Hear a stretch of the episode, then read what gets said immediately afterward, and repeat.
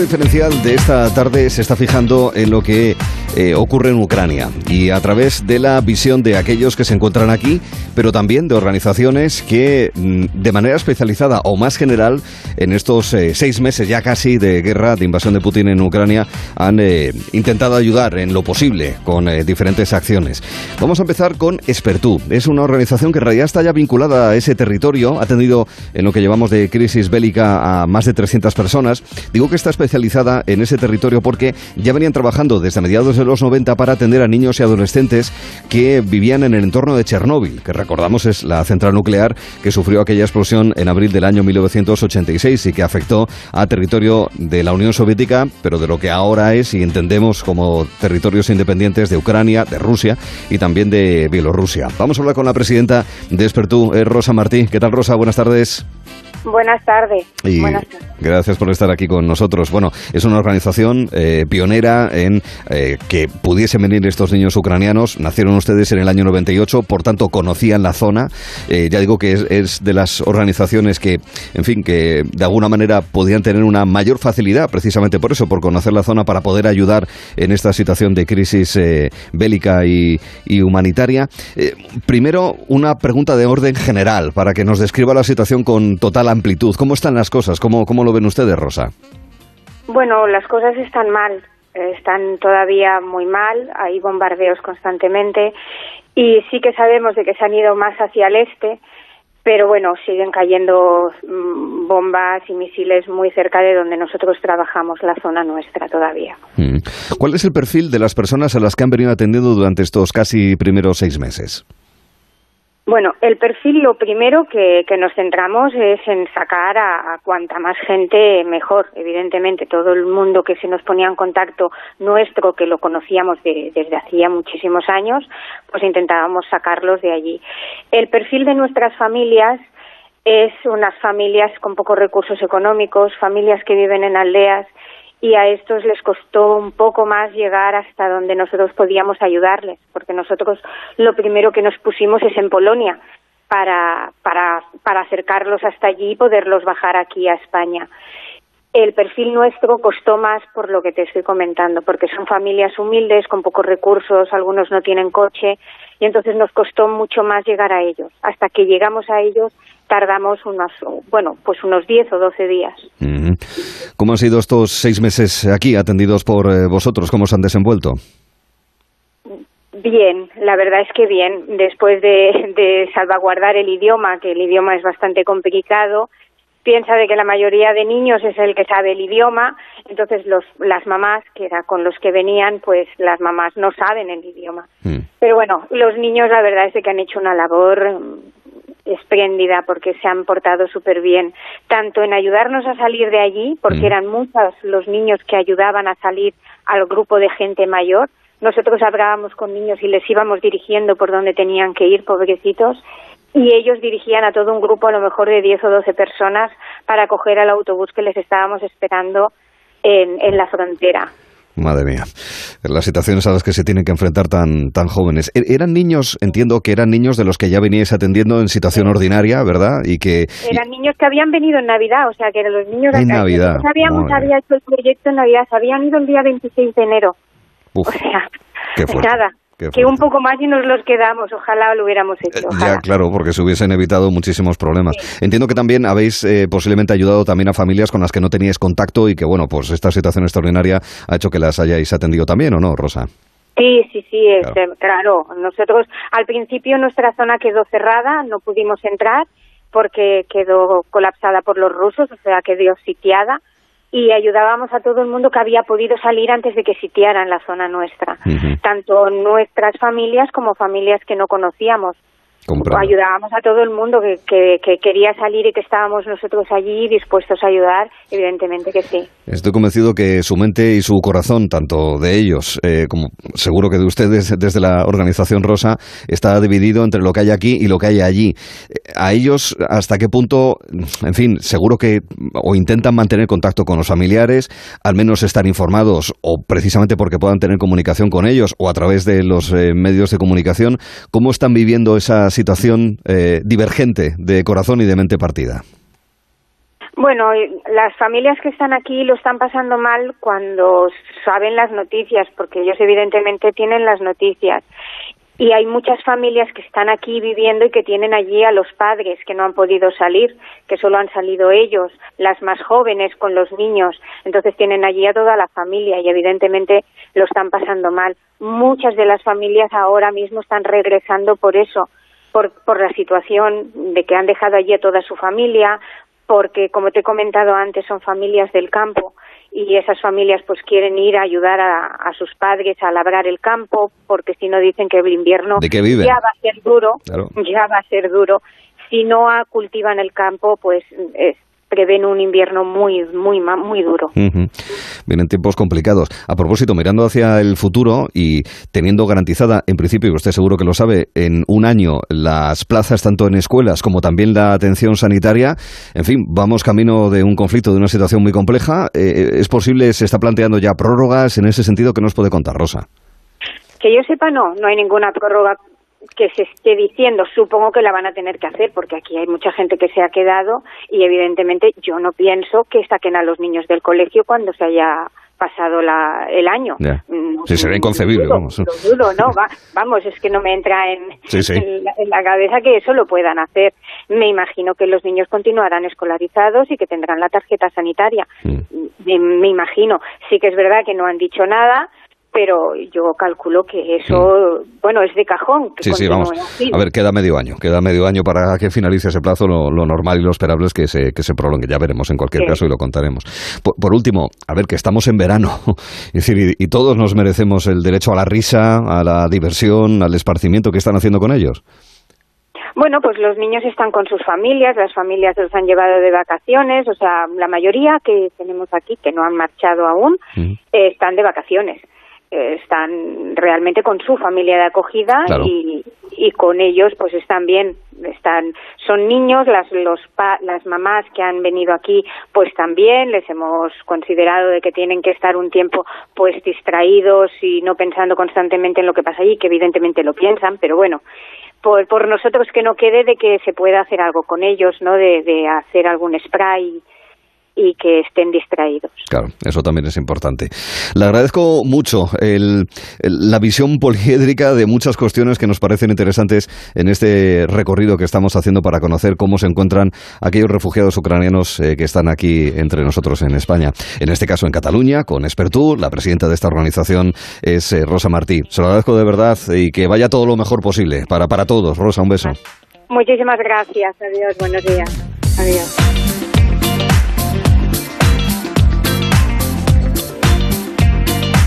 En este diferencial, segunda visión ahora, para conocer cómo lo viven, en este caso, quien es ucraniano, en este caso es ucraniana, ya residente en España hace tres años, pero obviamente apelada por lo que está pasando en su país.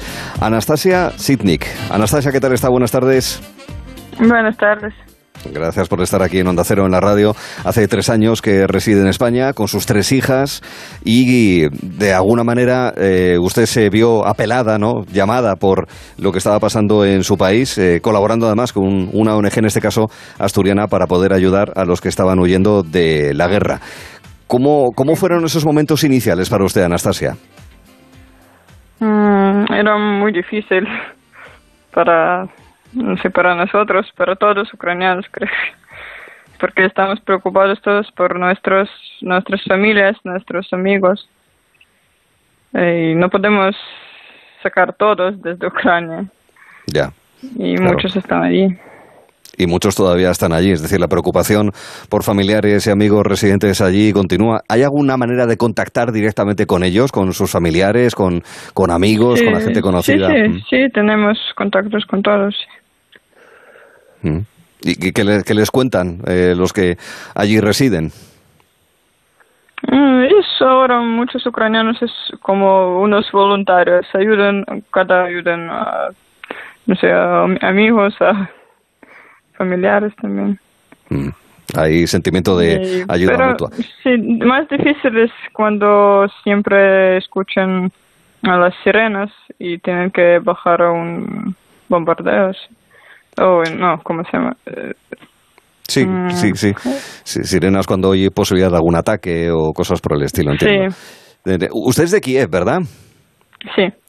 En Kiev, eh, las cosas están tan, en principio, parece tranquilas como parece, parece, que, conocemos desde hace unos meses. ¿Qué le dicen la gente allí?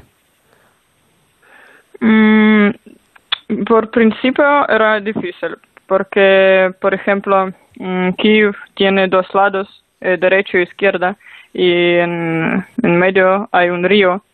Y desde, por ejemplo, desde el lado derecho no, no, no podían salir las personas porque eh, estaban eh, cerrados los mm, puentes.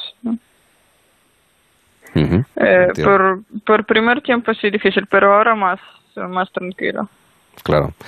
¿Qué es lo que hicieron las primeras semanas con aquellos refugiados ucranianos que venían con la ONG Expoacción? ¿Cómo se les trató? es decir, ¿se, ¿era fácil encontrar familias que les pudiesen acoger? ¿Cómo fueron sus primeros días aquí? Uh, primeros días, eh, nosotros, como me llama Jorge, y pedí la ayuda para encontrar a las personas eh, en, mm, desde Ucrania. Y nosotros ponemos, es que, por ejemplo, en Facebook hay muchos uh, grupos ucranianos y allí ponemos, yo poní un anuncio que podemos, si algunas familias quieren ir a España y así mm, encontramos las personas. Claro. y después eh, venía un autobús a, para allá, eh, a Polonia, y recogen las gentes y ven por aquí. Claro. ¿Qué tal los niños estos meses en las escuelas? Mm, los niños, eh, más o menos bien. Mm, más difíciles para adolescentes. Ah. Eh, este tiempo porque entienden muchas cosas. Porque, por ejemplo, niños más pequeños no entienden tanto. Eh, ah, pero adolescentes quieren, muchísimos quieren ir a casa, a Ucrania, porque allí están sus amigos, mm, quieren vivir allí. Mm. Claro. Y en algún momento, sobre todo cuando eh, lo que fue la invasión de Putin se dirigió más hacia la parte este de Ucrania, más hacia el Donbass, eh, ¿hubo gente que a lo mejor quiso volver a Kiev o a ciudades de la zona oeste del país? ¿Y ¿Eso se produjo o no, Anastasia? Mm, es que no entendí bien. La sí, si hubo, si en estos meses eh, refugiados ucranianos que viniesen a, España, Asturias en este caso, si algunos quisieron volver, viendo que a lo mejor había algunas zonas del país más tranquilas, más pacíficas y decidieron regresar a Ucrania. Eh, ¿Esto, ha, eh, ¿Esto ha pasado, ha ocurrido? ¿Y qué tal? sí, sí, muchas personas volvían a Ucrania. algunos, por ejemplo, de quien casa ya está destruida, eh, destruida, esos no piensan volver porque no tienen a dónde volver. Pero las personas eh, quien tiene la casa allí eh, quieren volver porque eh, más es el problema por eh, ayuda económica. Porque no mm. tienen aquí por ejemplo trabajo no saben idioma. Esto más difícil Claro, el día a día, que es lo complicado, ¿no? Sí, sí, porque no pueden... Sí, sí. situaciones muy complicadas también aquí. Obviamente eso, eso hay que entenderlo. Pues eh, la visión también de aquellos que, siendo ucranianos, residen aquí, caso de Anastasia desde hace tres años, ayudando a sus compatriotas que huían de la guerra. Anastasia, ánimo para todos. Un beso muy fuerte. Vale, muchas gracias. Gracias por estar aquí. Mencionaba Jorge, que es el presidente de la, de la ONG de Espacción con la que ha venido colaborando. ONGs que ya digo, eh, bueno, pues tenían una vinculación mm, con ese territorio por diferentes razones en los últimos años y ONGs que eh, tienen una visión muy global y que también se han implicado en una cuestión tan concreta como esta de la guerra de Ucrania. Es el caso del Banco de Alimentos, cuyo presidente de la Federación Española es Pedro Llorca. Pedro, ¿qué tal está? Muy buenas tardes. Hola, muy buenas tardes, Arturo. Bueno, conocíamos que allá por la primavera, cuando ese estallido de ayuda humanitaria se produjo, eh, en fin, eh, por lo menos hubo esa compensación, digamos, ¿no? sobre el eh, creer en el, en el espíritu humano, se hablaba de decenas, cientos, miles de palés de alimentos. Ahora, ¿cómo están las cosas para poder ayudar en ese aspecto, en este conflicto, Pedro? Bueno, vamos a ver, nosotros desde la, desde la Federación de Bancos de Alimentos entendimos que la mejor manera de ayudar a, Ucrania pues fue adherirnos y, fusionarnos con la Federación Europea de Bancos de Alimentos. Eh, actualmente nosotros en el mes de marzo, poquitos días después de, haberse iniciado el conflicto, pues tuvimos la, necesidad y y el deseo de ayudar a ese país que estaba siendo invadido. Y lo primero que actuamos fue convocando al Comité Ejecutivo de la Federación Española para acordar cómo debíamos de ayudar a la población ucraniana. Entendimos que en esas circunstancias la solución más eficiente era la de actuar coordinadamente con, con los bancos limítrofes de Ucrania mm. y que fuera la Federación de Bancos Alimentos de Europa para que gestionase las ayudas materiales y monetarias. El resultado de esa reunión llegamos a un acuerdo por unanimidad todos los miembros del Comité Ejecutivo de la Federación Española en hacer una aportación de fondos propios de 300.000 euros. A eso se sumaron 30.000 euros que nos había que nos donó la Fundación Reina Sofía y al mismo tiempo abrir una cuenta corriente para dar la posibilidad de que la ciudadanía, el empresariado y, y todo, toda la sociedad española pudiese colaborar con sus aportaciones. Mm.